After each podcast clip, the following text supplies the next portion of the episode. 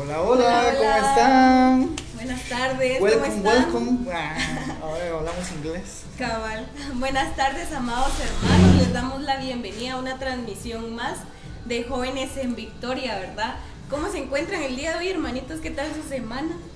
Pues gracias a Dios, pues contentos y un poco nerviosos porque estamos pues probando aquí un nuevo sistema una- para, para poder nosotros pues poder eh, interactuar más con ustedes, ¿verdad? Para que, para que sea amena la, la transmisión y, y bonita también. O ¿verdad? sea que si en ratitos nos vamos o nos pixeleamos, es Compréndanos. porque se está probando un nuevo, un Un nuevo, nuevo programa para la redundancia. Amén. Amén. Así es, entonces mis amados hermanos, para nosotros es un gusto, ¿verdad? Como se los decíamos, estar acá. Esperamos que para ustedes también el ver esta transmisión pues pueda ser de mucha edificación para cada una de sus vidas. Amén. Amén. Pues para, para dar in- inicio ya a, ahí sí que un nuevo programa más de jóvenes en Victoria, después de la celebración de nuestro primer aniversario, gracias a Dios. Pues les recordamos, verdad, amados hermanos, de que ustedes se puedan conectar, eh, puedan seguir, incluso puedan suscribirse a las diferentes redes sociales que tiene la iglesia, en Facebook, Iglesia de Cristo Chiquina Salcajá, en Instagram en, y en YouTube y en Twitter también nos pueden encontrar como Iglesia Chiquina Salcajá. Amén. Amén, así es, así que lo volvemos a repetir, estamos muy contentos de estar un sábado más compartiendo con ustedes, amados hermanos, y pues para empezar vamos a darle la gloria al Señor por medio de una oración, los invito en su casita a que puedan cerrar sus ojos y aquí también a mis amados hermanos, amén. Te damos gracias Señor Jesús por esta oportunidad que nos das de estar una vez más, Padre Celestial. En este servicio virtual de jóvenes en Victoria, Padre Santo.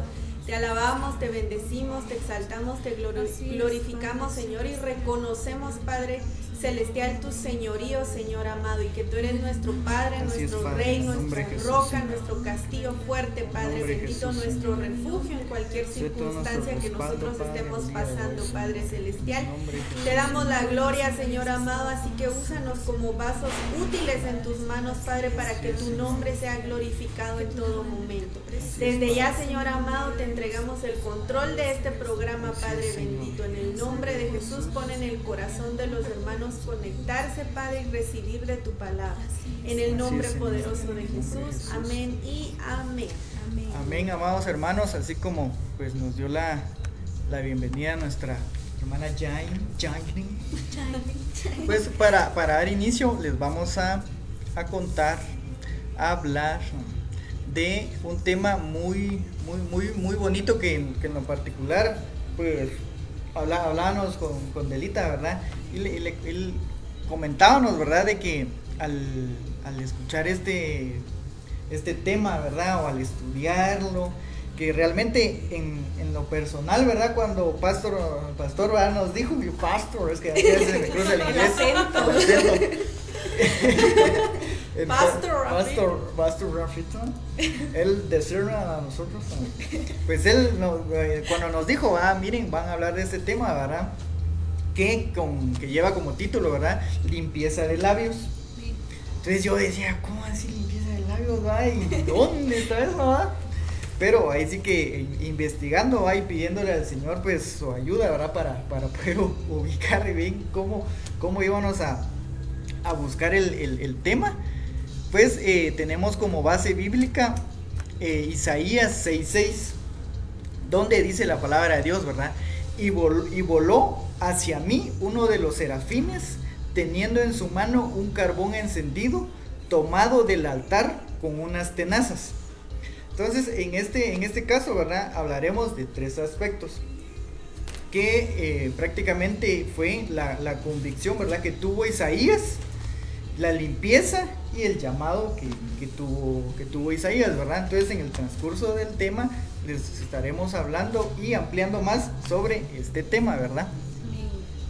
Y dice, ¿verdad? La, la palabra, la palabra de Dios eh, que el que Isaías, ¿verdad? A la, a la hora, a la hora de escuchar y decir uno, pues, eh, que los ángeles, va, incluso tuvieron, tuvieron que agarrar eh, unas tenazas, dice, ¿verdad? Para, para ir a agarrar ese carbón, yo me, o sea, imagínense si ni un, ni un ángel, que es una, que algo celestial, ¿verdad? No pudo tener o tocarlo con sus manos, ¿verdad? De lo caliente que estaba, ¿verdad? Entonces dice, ¿verdad? De que, de que voló, voló, voló hacia, hacia mí uno de los, uno de los serafines, ¿verdad? Entonces podemos, podemos ver que... Estamos, estamos en línea. Eh, podemos ver, ¿verdad? De que, de que estos ángeles, dice, ¿verdad? De que son unos seres angelicales, ¿verdad? Que, que rodean el trono de Dios, ¿verdad? Y fueron los que ministraron a Isaías.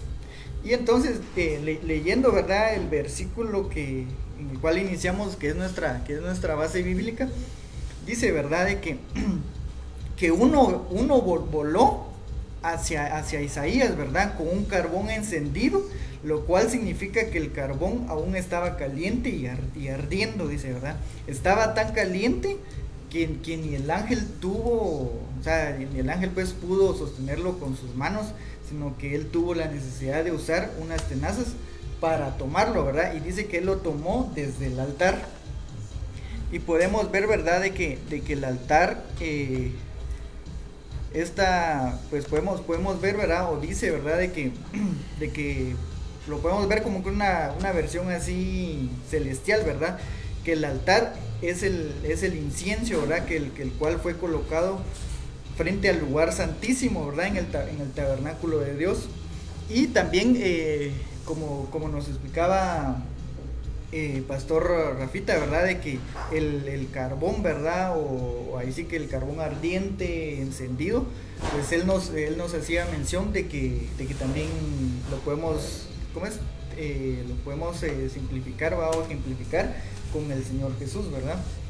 Entonces, también eso lo podemos encontrar en Éxodo 30 del 1 al 10, ¿verdad? Pero para que ustedes lo, busquen en su, en Les queda de Les tarea. Queda tarea ¿verdad? Entonces dice, ¿verdad? De que sabemos de que, de que el tabernáculo terrenal de Dios ordenó a Moisés, que, a Moisés, a Moisés que construyera, que lo construyera, ¿verdad? Amén. Y, entonces eh, podemos, podemos ver, podemos, podemos, podemos ver, ¿verdad? Que, que, fue el, fue este, este, este ángel, ¿verdad? Este, este serafín, el cual pues llegó a, con, con Isaías, ¿verdad? Amén. Después de esta breve introducción. Después de esta breve, introducción. Mire que yo, me estaba, yo, yo estaba tan emocionado que ya me estaba metiendo al tema. Amén, amados hermanos. Y Dani está muy emocionado, pero esa es la segunda. el segundo punto. El segundo punto. Amén. Amén, amados hermanos. Pues em, como lo decía hermana Yayo, hermano Dani, eh, los tres, el tema de hoy se denomina la limpieza de labios, ¿verdad?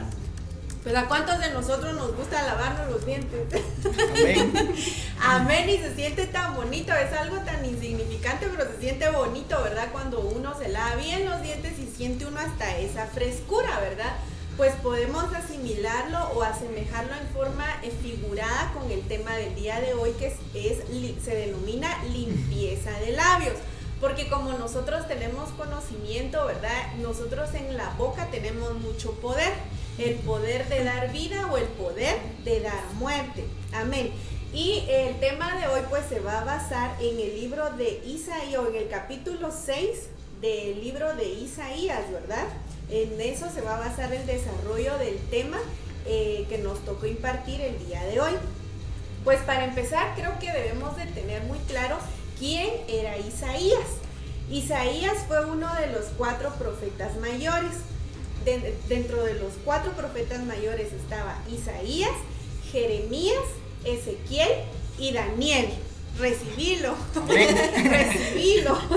Entonces él era uno de los cuatro profetas mayores cuyo ministerio tuvo lugar durante el siglo 8 eh, antes de Cristo. El ministerio profético de Isaías tuvo lugar en el reino de Judá durante las monarquías de Usías, Jotán, Acaz, Ezequías y Manasés, que eran hijos de Amós. Entonces nos podemos dar cuenta de que Isaías fue un profeta muy usado por Dios, ¿verdad? Cuando el pueblo de Israel se encontraba en una etapa de rebeldía tremenda, ¿verdad? Entonces a tal grado era la búsqueda que Isaías tenía hacia el Señor que el Señor permitió que él, ¿verdad?, ascendiera a su trono y pues experimentara lo que Dani estaba explicando, una experiencia sobrenatural. Amén. Eh, previo a continuar con el desarrollo del tema, les voy a, a preguntar algo. ¿A cuánto de nosotros nos molesta que a nuestro alrededor existan personas que de 10 palabras, 9 son obscenas y la décima aún la exprese con faltas de ortografía? ¿Qué piensan ustedes acerca? Conozco. Para que, para que no hable solo yo, opinemos los tres. ¿Qué piensan ustedes acerca de eso? Bien largo, ¿no? sí, es que, es que muchas, muchas veces ponerle o juntarse con alguien, ¿verdad? De que no solo es mal hablado, no te, no te, o sea, te sentís así, sí, no te edifica lo que habla, ¿va? Y todavía con mala ortografía, yo me así como que... Exacto, sí, es un tema que sí desagrada si uno no está acostumbrado a estar con personas que se expresan mal o que dicen malas palabras que hasta se defienden en qué sentido, en que hay cierto término que uno lo considera grotesco como es el diminutivo de prostituta, ¿verdad? Y uno se queda asombrado y uno dice, no, esa es una, no, pues estás equivocado, porque me lo han dicho. Esa palabra hasta está en el diccionario, ¿verdad? Entonces es una forma en que ellos se defienden. ¿Cuántas personas que son profesionales, son ingenieros, son doctores, arquitectos, tienen la profesión, hasta tienen maestrías y doctorados, pero su forma de expresarse o lo que dicen sus palabras dice todo lo contrario a lo que ellos, eh, de lo que ellos se han graduado, las profesiones que ellos tienen, ¿verdad? Porque mientras... Parece inodoro todo. sí, porque mientras uno sea profesional, pues debe de mejorar eso en nosotros. Amén. Entonces, eh, Alguna vez a nosotros nos han preguntado, ¿usted es evangélico? O le han preguntado a uno, ¿usted qué religión tiene? O ellos en qué lo notan, ¿verdad? Por nuestra forma de vestir o por nuestra forma de expresarnos. Amén. Entonces, em, empezando a desarrollar el capítulo de Isaías 6, 1, 5, en cuanto al gran privilegio que este profeta tuvo de poder contemplar el templo de Dios, dice así, yo Isaías vi a Dios, dice, sentado en un trono muy alto y el templo quedó cubierto bajo su capa. O sea, imagínense que esta iglesia quedara cubierto bajo el manto del Señor, sería una capa enorme, ¿verdad? Ahora imagínense el templo de Dios, cómo sería quedando cubierto bajo su capa. Esto me sucedió en el año en que murió el rey Osías. Vi además a unos serafines que volaban por encima de Dios. Cada uno tenía seis alas. Con dos alas volaban, con otras dos se cubrían la cara y con las otras dos se cubrían de la cintura para abajo. Pues una explicación que se daba acerca de este tema era de que los dos ángeles se cubrían la cara porque ellos no soportaban ver la gloria de Dios, aun siendo ellos unos seres pues santos, ¿verdad? Que se mantienen ante la presencia de Dios, ellos no soportaban ver el rostro de Dios y con fuerte voz se decían el uno al otro, santo, santo, santo.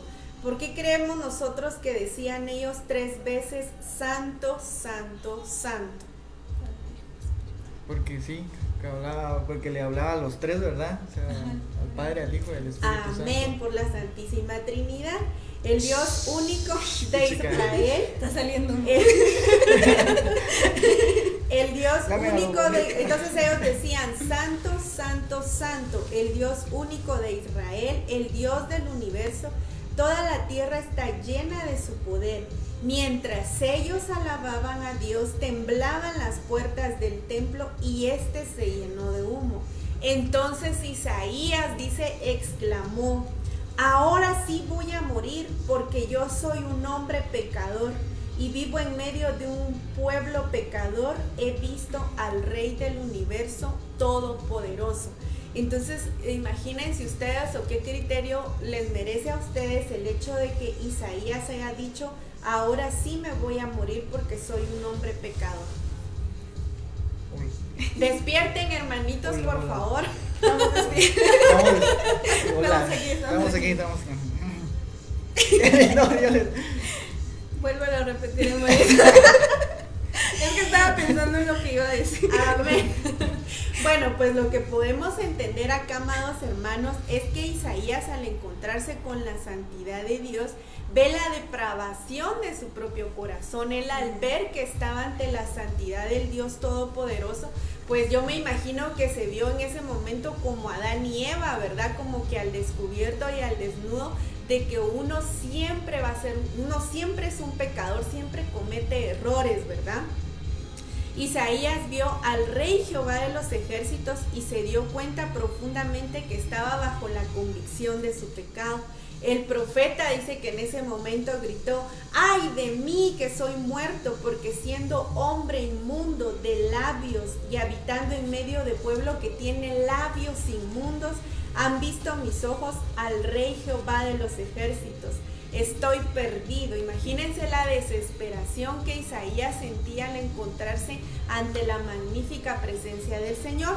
Muchas veces nosotros experimentamos en la iglesia pues la presencia del Señor, Él nos da ese privilegio y yo siento que de, la mano pues Dios nos da este poquito, ¿verdad? Este pedacito de su presencia y uno siente que es puchica lo máximo que uno puede alcanzar en la presencia de Dios pero no, la presencia de Dios es tan grande que aún siendo el profeta Isaías un hombre, un siervo de Dios, que él se mantenía en mucha santidad, él se sentía como un hombre pecador y un hombre perdido. Imaginémonos nosotros cómo nos podemos sentir, ¿verdad? Si Dios nos permitiera experimentar su gloria, ay Dios mío, seríamos unos simples cucarachones, hermano. El tema de hoy se trata sobre la limpieza de labios y, lo que debemos hacer es, yo les voy a dar algunos eh, parte nada más, ¿verdad? De lo que la Biblia en su gran eh, expansión de conocimiento pues nos da a entender todo lo que nosotros podemos hacer para cuidar nuestros labios, para cuidar nuestra boca, porque este es un miembro tan pequeño que no tiene hueso, ¿verdad? Es el único que no tiene hueso, creo, y se mueve de un lado a otro, pero y es pequeño y puede tiene el poder de destruirnos a nosotros mismos o de destruir a las demás personas. Amén. Amén. Sí, lo, que mencionabas, ¿verdad? De Isaías, pues a él tener que esa visión, digamos, ¿verdad? O sea, al ver él al Señor y, descubrir él en su corazón que, o sea, que era lo peor. Digo, imagínense que él, él que pues, que era un siervo del Señor, ahora uno que, que, digamos, pues uno ha tenido una vida desordenada y ahí sí que para gloria del Señor, pues ya no la tiene.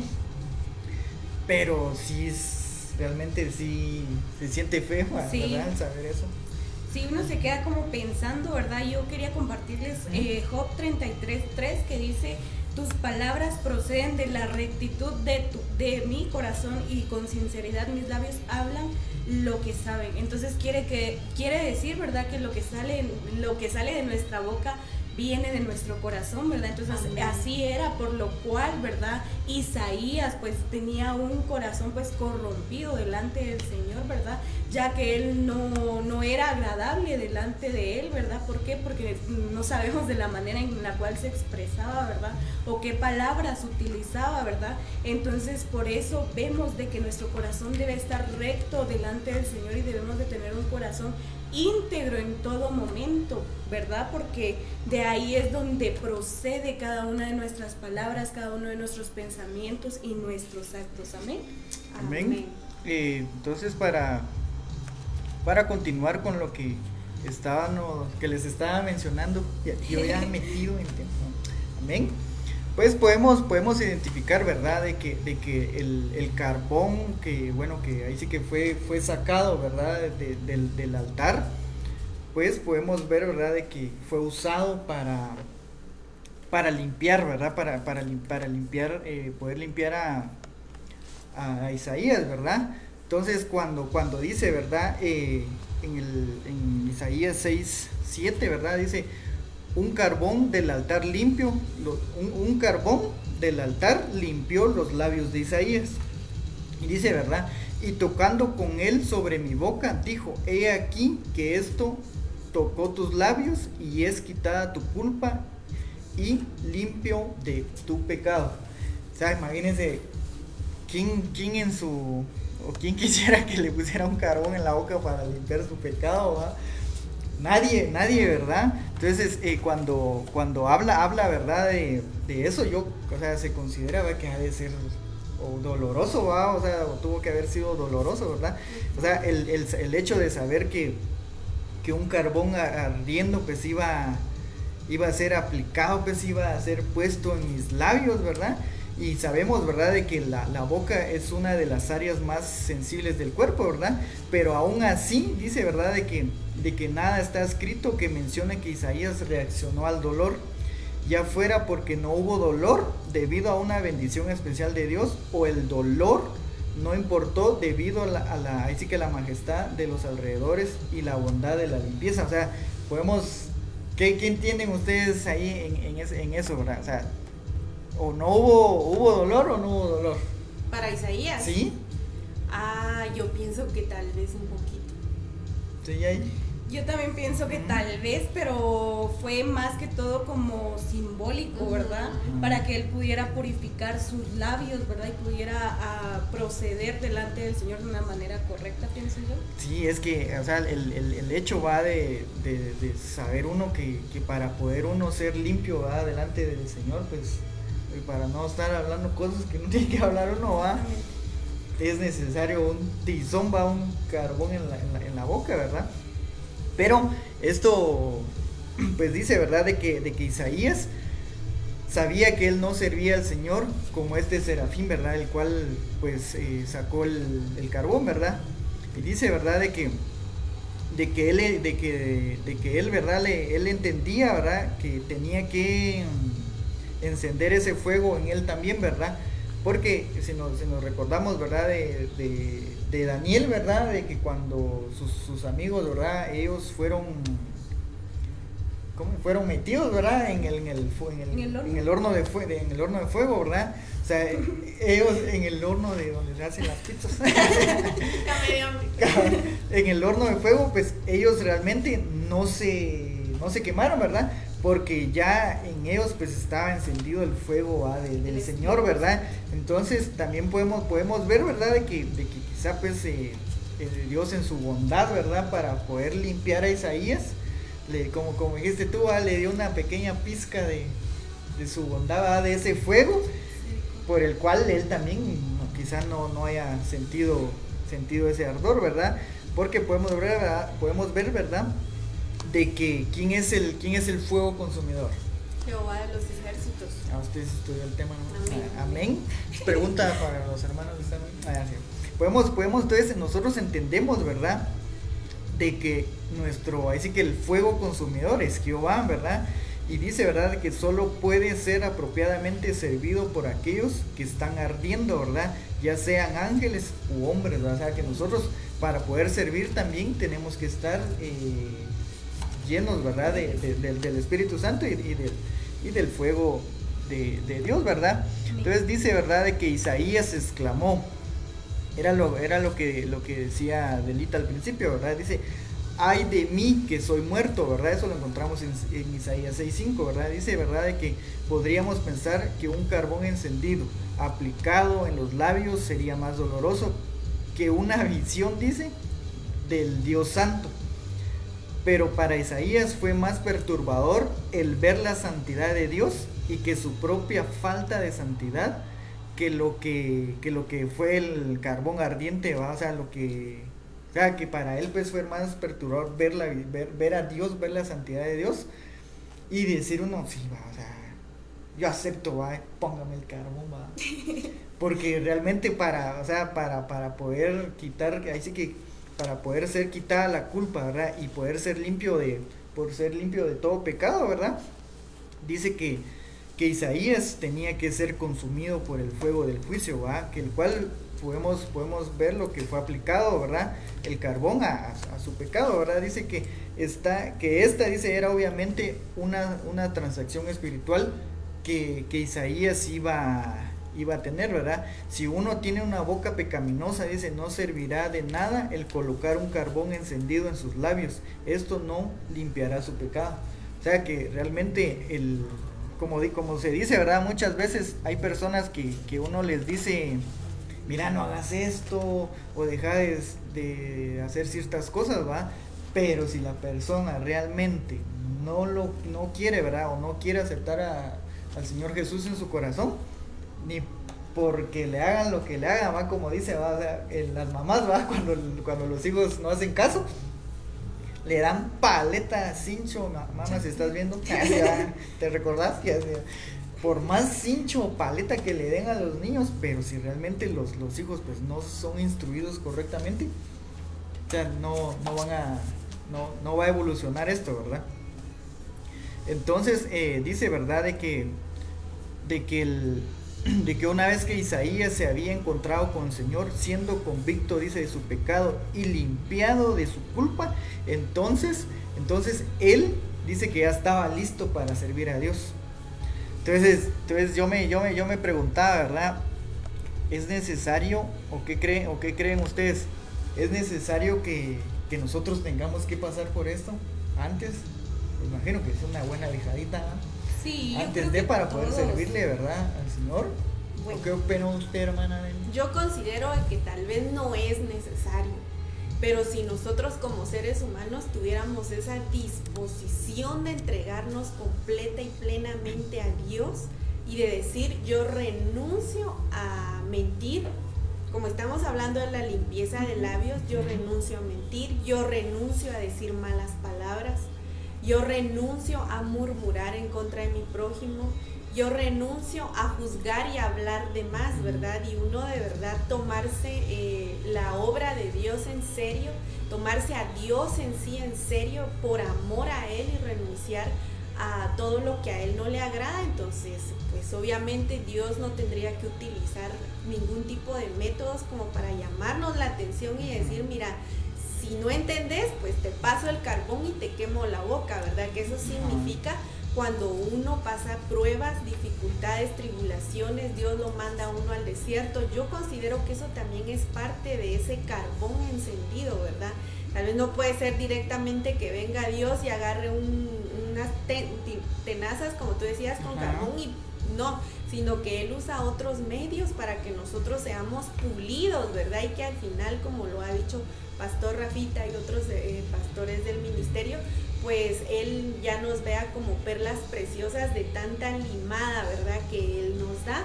Pero si nosotros tuviéramos en nuestro corazón esa obediencia y ese anhelo de verdad de meternos con Dios verdaderamente, no sería necesario que Él utilizara esas, esas formas, considero yo, ¿verdad?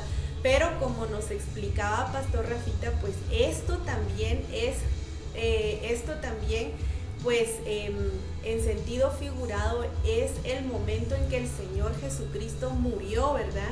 Y ascendió del infierno, ¿verdad? Y al momento en que Él fue victorioso en la resurrección, pues Él nos perdonó nuestros pecados y nos limpió de toda inmundicia, ¿verdad? Lo malo es que nosotros seguimos haciendo las cosas mal. Nosotros seguimos desobedeciendo, seguimos usando nuestra lengua, nuestra boca, nuestros labios para el pecado, para la iniquidad, ¿verdad? Pero como nuestra naturaleza pues lamentablemente es pecaminosa, entonces si Dios necesita llamarnos al orden de una u otra manera, ¿verdad? Y siempre para lo que nosotros nosotros no podemos ver, Dios lo ve, ¿verdad? A veces nosotros hacemos cosas buenas que son malas. ¿verdad? Entonces Dios ve eso en nosotros y dice, no, mi hija, mi hijo no está haciendo bien las cosas, yo le tengo que llamar la atención, ¿verdad? Pero yo, yo siento, considero que sí podríamos evitarnos lo del tizón o el carbón encendido en nuestros labios si nosotros de verdad renunciáramos a tanto pecado que tenemos por nuestra simple humanidad, ¿verdad? Entonces Dios pues nos llamaría más aún con lazos de amor que con lazos de, de castigo. Exacto. y, y, es, y es algo que también el, el carbón, pues, lo, podemos ver, ¿verdad? De que, que, sabemos de que Jesús es el, el fuego consumidor, ¿verdad? Entonces, al momento de, de pues nosotros eh, reconocer nuestro pecado, ¿verdad? Reconocer que, que, que seamos eh, hablado mal de a cierta persona, dicho malas palabras o, o actuado mal, ese, ese fuego, ¿verdad? Ese carbón que va a llegar a nuestra vida, pues va a consumir, ¿verdad? Va a llegar a quemar, va a llegar a, a, ahí sí que a quitar todo pecado, toda culpa, ¿verdad? Y realmente va a llegar a, a limpiar nuestros labios para que nosotros pues podamos eh, hablar bien, hablar ahí sí que cosas de Dios, ¿verdad? No porque, porque nosotros, eh, como puede pasar, ¿verdad? Que nosotros aquí pues habla, hablando, hablando cosas de, de Dios y todo bien, pero salimos a la calle y a veces va, se nos pasa un carro enfrente y ya está reaccionando uno mal, ¿verdad? No, sino realmente uno entender, ¿verdad? De, de que ese carbón, ¿verdad? Ese fuego, pues llegue a limpiarnos completamente, ¿verdad? Y que podamos tener unos labios limpios para poder es, estar bien, ¿verdad? Así es, Amén. y pedirle, ¿verdad?, al Señor que Él pueda, como lo dice la hermana Delia, ¿verdad?, limpiarnos para que no sea necesario, ¿verdad?, pasar un proceso, una prueba, ¿verdad? Pero vemos que lamentablemente hay personas que se desvían, que no tienen firmes sus pies en el caminar en el Señor, ¿verdad?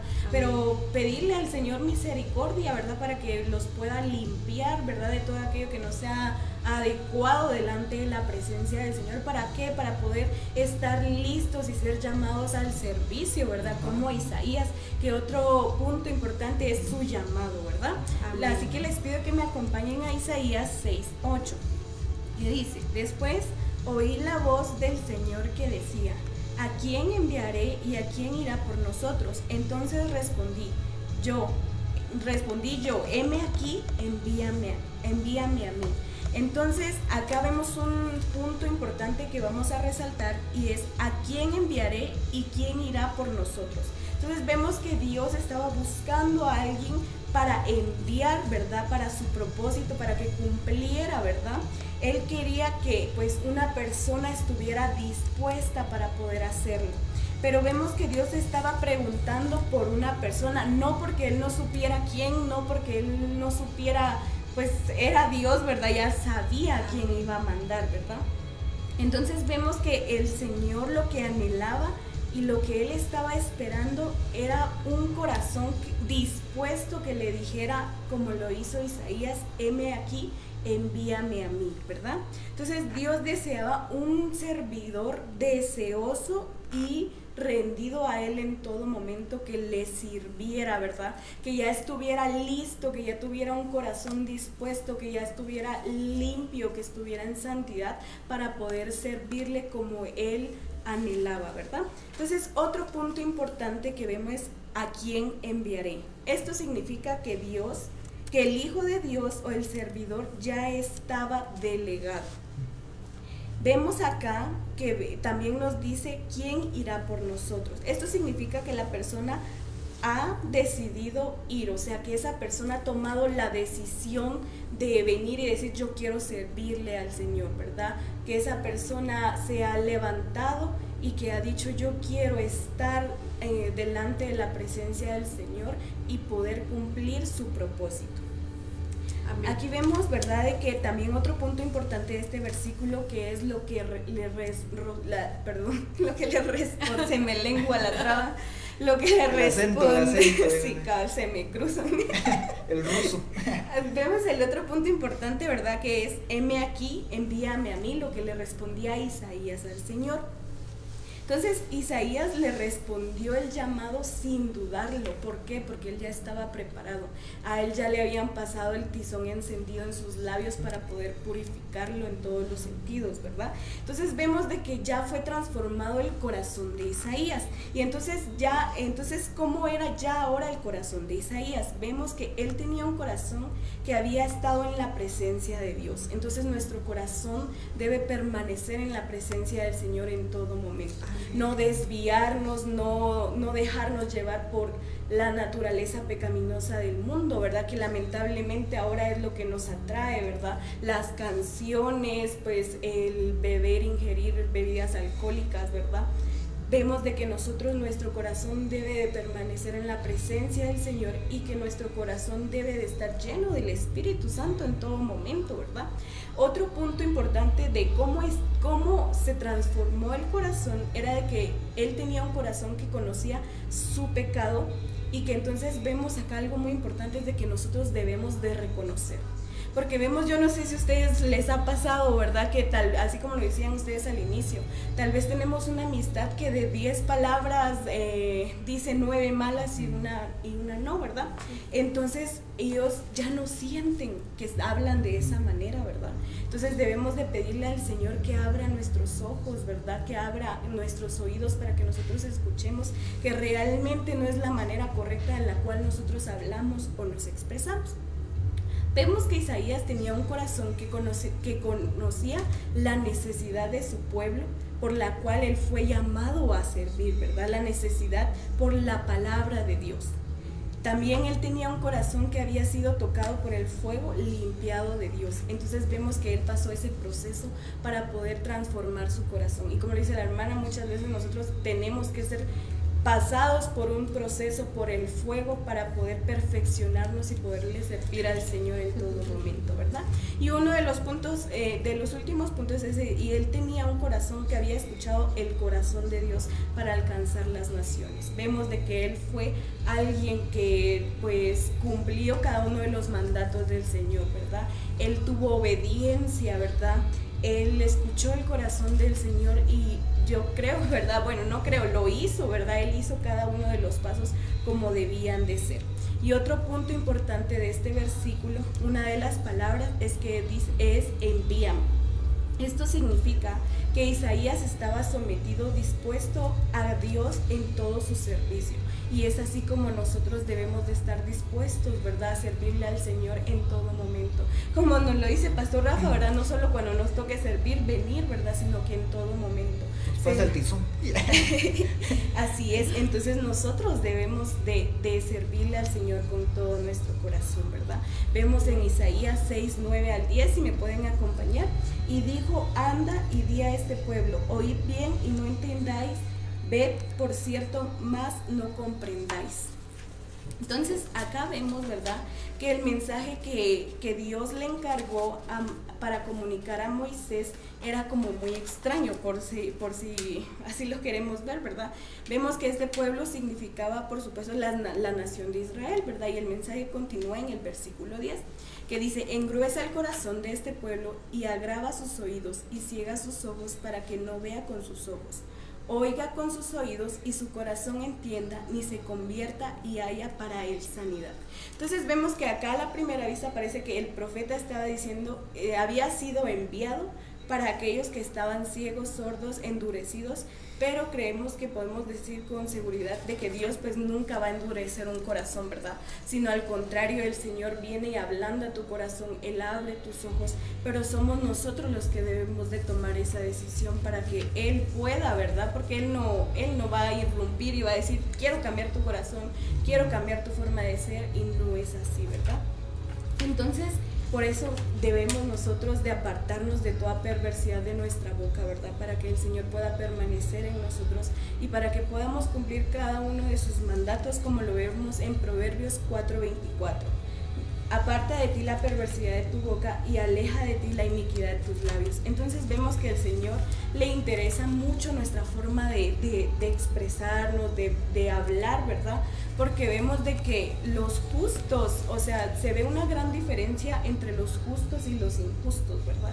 Porque los injustos pues hablan de una manera pues perversa, ¿verdad? Una manera morbosa, ¿verdad?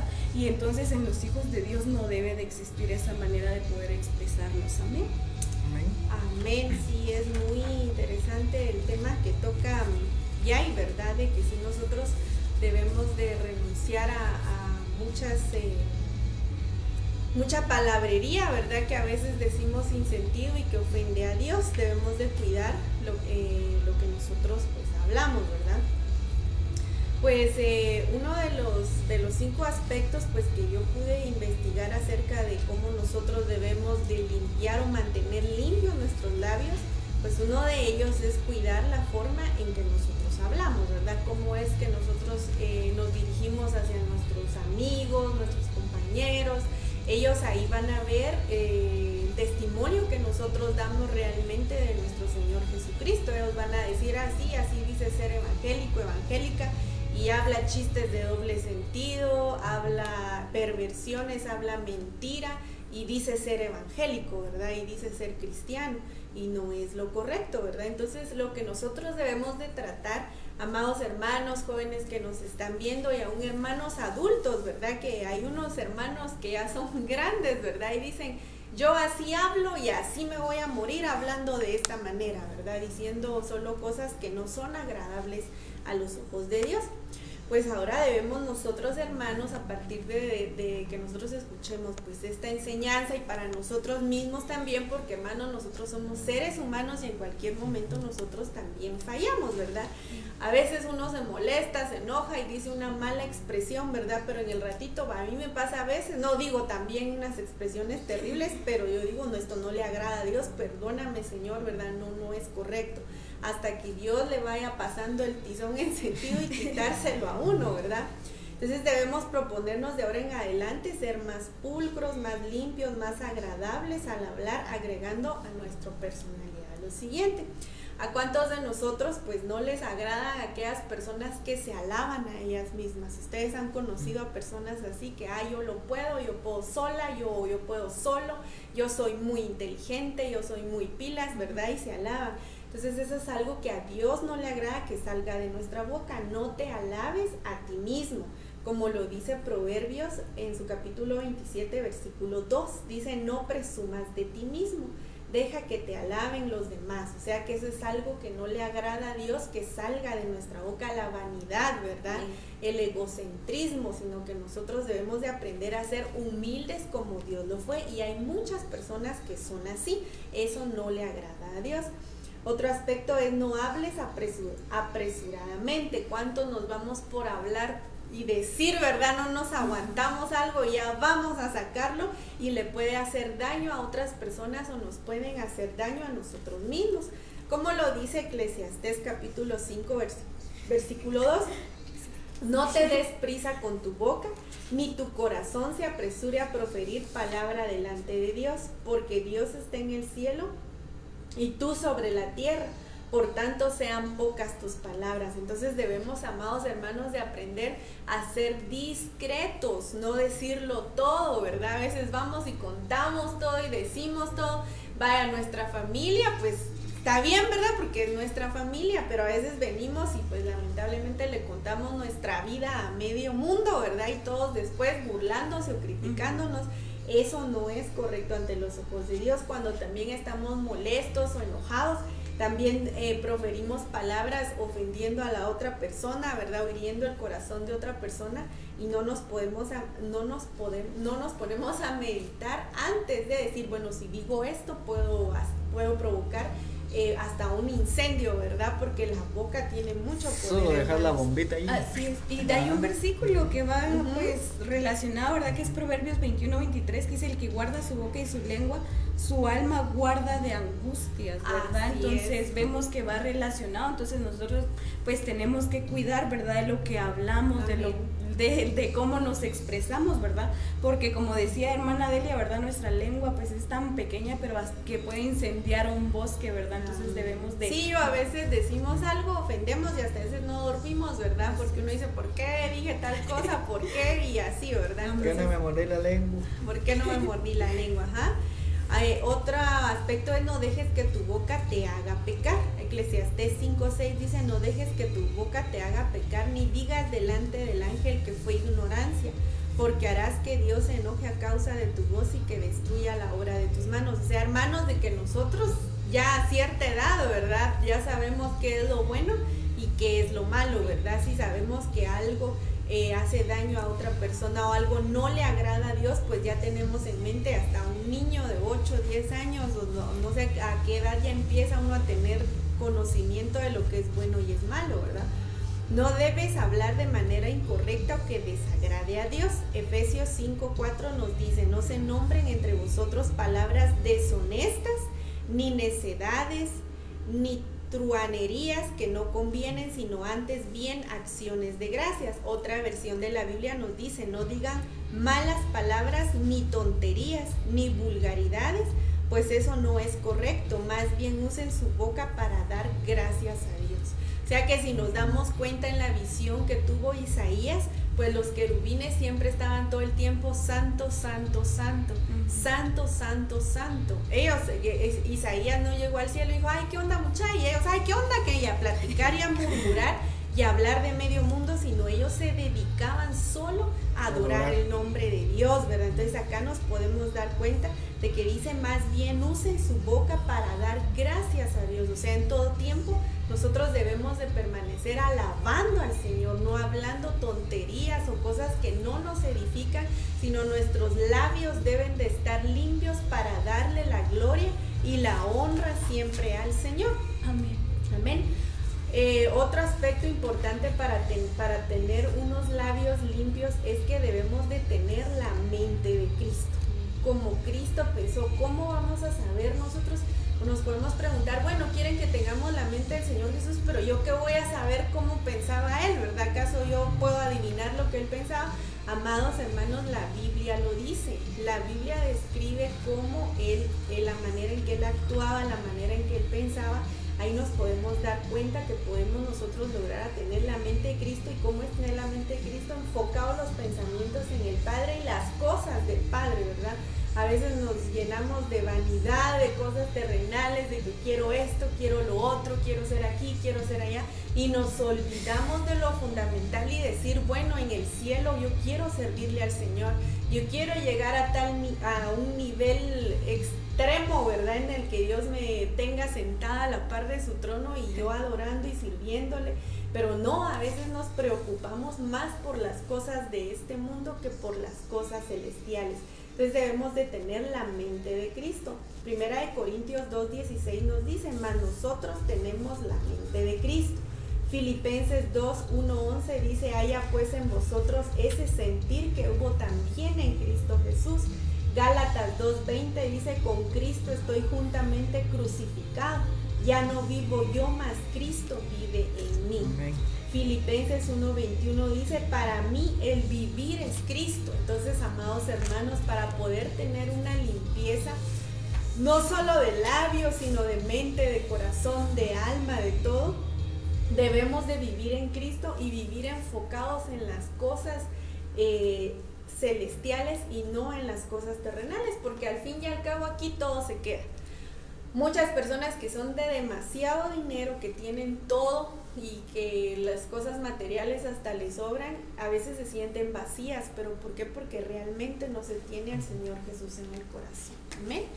Amén. Y vemos, ¿verdad? Que también va relacionado con Efesios 5, 3 al 5, creo que nos leía usted, 5 pero yo quiero leerles Efesios 5 del 6 al, al 8, ¿verdad? Que dice, nadie os engañe con palabras vanas porque estas cosas, eh, por estas cosas viene la ira de Dios sobre los hijos de desobediencia. Amén. Amén. No seáis pues partícipes con ellos porque en nosotros estaréis en, perdón, porque en otro tiempo estaréis en tinieblas, mas ahora sois la luz del Señor, andad como hijos de luz, amén. Entonces esto también vemos, ¿verdad? De que, como nos lo decía hermana Delia, nosotros debemos de andar conforme a la voluntad del Señor, poder hablar de la manera correcta, ¿verdad? De la cual le agrada al Señor para nosotros constituirnos, en, eh, para poder constituirnos en hijos de luz, ¿verdad? Y no en hijos de tinieblas. ¿Por qué? Porque no, ¿qué tiene que ver las tinieblas con la luz? Nada, ¿verdad? Y es como nosotros como hijos de Dios también no podemos mezclarnos con las cosas del mundo, no podemos hablar como hablan los del mundo, no podemos hablar las cosas que hablan los del mundo, ¿verdad? Entonces es algo que nosotros debemos de tener mucho tenemos que ponernos a pensar mucho y decir, ¿cómo me expreso yo? ¿Qué, ¿De qué manera hablo yo cuando estoy rodeada de un círculo de personas? ¿Cómo hablo yo con mis amigos? Mis amigos hacen que yo, pues se me salga una mala palabra, una mala expresión, ¿verdad? O realmente no. Si es así que por sus amigos, ya estando con ellos, pues eh, pueden expresarse de una, una mala manera, quiere decir que entonces esos no son sus amigos, ¿verdad? Porque un amigo es el quien te edifica, un amigo es quien te dice, ¿verdad? Eso no es correcto, no es correcto que hables de esa manera, ¿verdad? Y otra cosa, como hijos de Dios, pues no podemos estar en medio del mundo, ¿por qué? Porque muchas veces es lamentablemente que es absorbido ese hijo de Dios, ¿verdad? Y que se le va pegando una mala palabra, se le van pegando esos chistes en doble sentido, ¿verdad? Entonces tenemos que tener mucho cuidado, porque vemos que en la palabra de Dios Él nos muestra, ¿verdad? Cómo debemos nosotros de hablar, y eh, cómo debemos de expresarnos. Vemos en Colosenses 3, del 8 al 10, que dice, pero ahora quiten de su vida todo esto, el enojo, la ira, la, la, maldad, los insultos y las malas palabras. No se mientan unos a otros porque ya se despojaron del antiguo ser humano que eran y del mal que hacían. Ustedes se han revestido de una nueva forma de ser. Dios los está haciendo nuevos a imagen de aquel que los creó hasta que llegue el pleno conocimiento de él. Amén. Entonces esto quiere decir que si nosotros reflejamos a Cristo, ¿verdad? Nosotros debemos de hablar como, como el Señor Jesús lo hizo cuando vino a este mundo, ¿verdad? porque vemos de que él pues eh, no, no iba a hablar de una manera incorrecta, ¿verdad? Entonces si él pudo hacerlo, nosotros también podemos, ¿verdad? Pero es necesario que nosotros le pidamos al Señor, ¿verdad? Que pase ese tizón encendido en nuestros labios, ¿verdad? Para poder purificar cada una de las áreas de nuestra vida, para que purifique nuestro hablar, para que purifique todo lo que salga de nuestros labios, ¿verdad? Y que todo lo que nosotros digamos sea de bendición y edifique a las demás personas. Amén. Amén. Sí, realmente este, este tema pues nos enseña, nos enseña mucho, ¿verdad? De cómo nosotros como jóvenes nos tenemos que comportar como realmente es, ¿verdad? Como hijos de, como hijos de, Dios, ¿verdad? Porque eh, cuando usted decía, Delita mencionaba también, o sea, nuestro mayor siempre ejemplo va a ser el Señor Jesús, ¿verdad? Porque Él vino, Él caminó, él pues ahí sí que habló con las personas correctamente, ¿verdad? Y él pues ahí sí que claramente va, nos, nos demuestra una vez más y siempre nos va a seguir demostrando, ¿verdad? De que se pueden hacer las cosas, ¿verdad? Como usted decía, ¿verdad? De que a veces uno se junta con amigos y, a mí a veces me, me pasaba, ¿verdad? De que cuando estaba con cierto grupo de personas y empezaban a hablar malas palabras, ¿verdad? Se le pegaban. Y entonces yo a veces eh, hablando, hablando, yo, o sea, yo me, yo me como, como le dijera, yo me tenía, tenía que decir una, por ejemplo, para sentirme parte del grupo. Entonces yo me quedaba así como que, ¡pi! O sea, ¡pi! Y me quedaba otra vez callado, ahí vaya, y yo, ¡pi! Entonces ya después, eh, ahí sí que dije, bueno, o sea, yo tengo que, o sea, tiene que ser lo contrario, ¿va? o sea, ellos tienen que no hablo, si yo no hablo malas palabras, pues ellos no tienen que hablar cuando yo esté con ellos, ¿verdad? Pero eh, ahí sí que el, el cambio y, todo es un proceso y que solo nosotros pues entregándole nuestro corazón al Señor Jesús va y entregándole nosotros nuestra vida completamente, Él con la ayuda del Espíritu Santo pues nos va a ir transformando poco a poco, ¿verdad? Y, ahí sí que como hablábamos eh, hace ocho días, ¿verdad? O sea, el el Señor pues al final nos va, nos va a, llevar a esa, conquista, ¿verdad? De que muchas veces debilidades, eh, carácter, mentira y X que otra cosa, ¿verdad? Amén. Amén. Entonces estamos... ¿sí? solo les quiero dejar por último un versículo de Job 15, 16, no, 15, 6, perdón, que dice, tu propia boca y no yo te condena. ¿Qué es lo que nos condena entonces a nosotros? No lo que sale de nuestra boca. Entonces nosotros tenemos el poder de maldecir nuestra vida, de bendecir nuestra vida, porque muchas veces me pongo yo de ejemplo, no puedo, no puedo, no puedo, pero ¿por qué? Porque es lo que sale, es la forma en que yo me estoy condicionando, ¿verdad? Pero si nosotros venimos, declaramos y confesamos que sí podemos, pues lo vamos a lograr con la ayuda del Señor en todo momento, ¿verdad? Con sus fuerzas. Entonces les termino de leer el versículo, tu propia boca y no yo te condena y tus propios labios testifican contra, contra ti. Entonces somos nosotros, ¿verdad? Los que decimos y los que decidimos cómo nosotros pues... Eh, ¿cómo le? nosotros decidimos, ¿verdad? ¿Cómo, qué, de qué manera hablamos o qué es lo que nosotros queremos para nuestra vida, si bendición o maldición, ¿verdad? Pero somos nosotros mismos los que nos condenamos con lo que decimos. Amén. Amén. Amén. Bueno, eh, amados hermanos, pues llegamos al, final, ¿verdad? Del, del, programa, de esta transmisión, esperando, ¿verdad? En el nombre de Jesús que nosotros y que ustedes, ¿verdad? Eh, hagan rema, ¿verdad? Hagan práctica esta palabra que, que fue dada hoy, ¿verdad? Para que nosotros podamos entender, ¿verdad? De que, de que el único que puede limpiar nuestros labios, ¿verdad? Limpiar nuestra culpa, limpiar nuestro pecado, es el Señor Jesús, ¿verdad?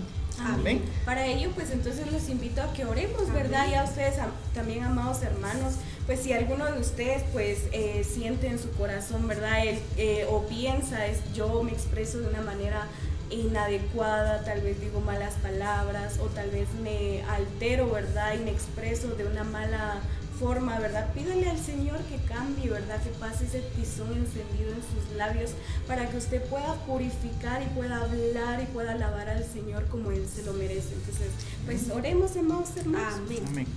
Padre, en el nombre poderoso de Jesús, te venimos agradeciendo, Padre Celestial, por tu amor y por tu misericordia hacia nuestras vidas, Padre Celestial. Te agradecemos, Padre bendito, por darnos la oportunidad, Señor, de estar culminando, Señor, una transmisión más. Te agradecemos, Padre Celestial, por tu palabra, Señor.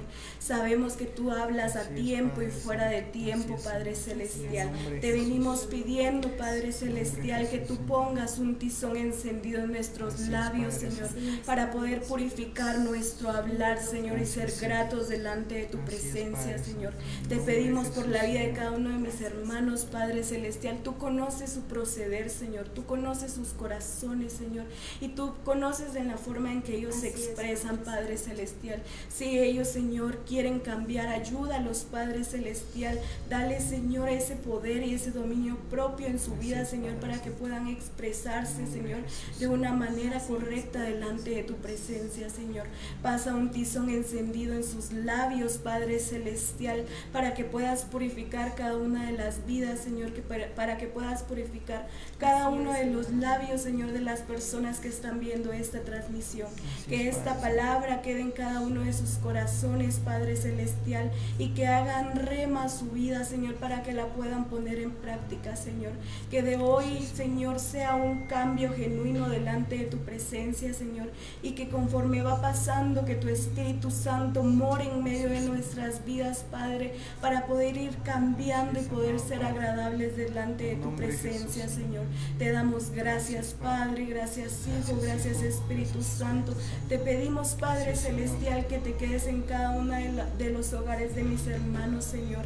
Que tú nunca, Señor, les hagas falta, Señor, y que seas tú quien esté con ellos, Padre Celestial. Los bendecimos, Padre Celestial. Bendecimos a las personas que nos vayan a ver después, Padre. Celestial. Que tú seas, Señor, el quien se quede en la vida de cada uno de ellos, Padre Celestial. Te damos la honra y la gloria, Padre bendito, en el nombre poderoso de Jesús. Amén y amén.